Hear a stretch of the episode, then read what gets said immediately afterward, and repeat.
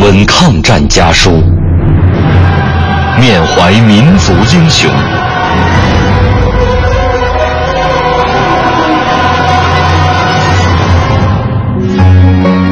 纪念中国人民抗日战争暨世界反法西斯战争胜利七十周年文艺之声特别节目《难忘的抗战声音》家书篇。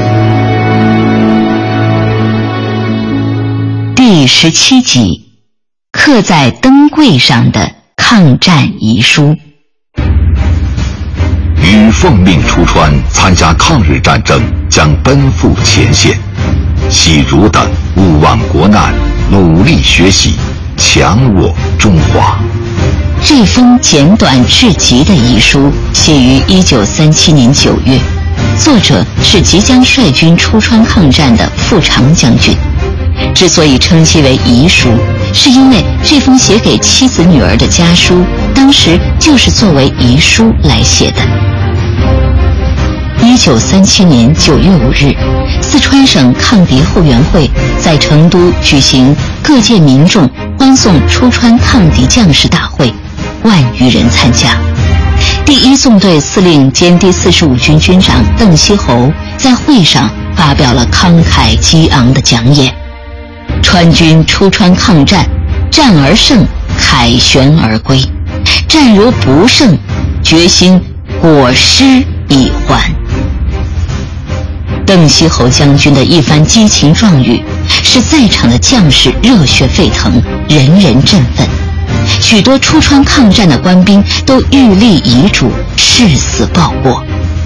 傅长将军的这封遗书，就是在这样的时刻。一蹴而就的。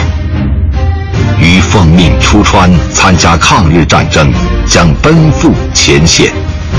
喜如等勿忘国难，努力学习，强我中华。我们今天能够看到灯柜上傅长将军的遗书，归功于一位坚韧顽强的女性——傅长将军的妻子。将军出征后。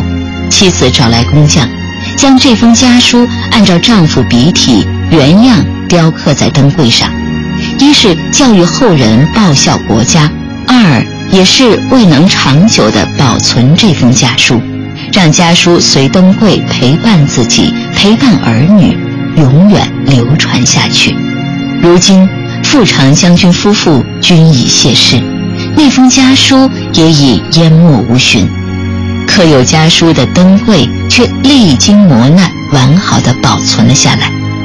这封特殊的家书也成为川军舍家为国、奔赴国难的历史证物，弥足珍贵。本节目内容由中国人民大学出版社二零一五年五月出版的抗战家书改编。网络回听，请登录央广网“难忘的抗战声音”专区。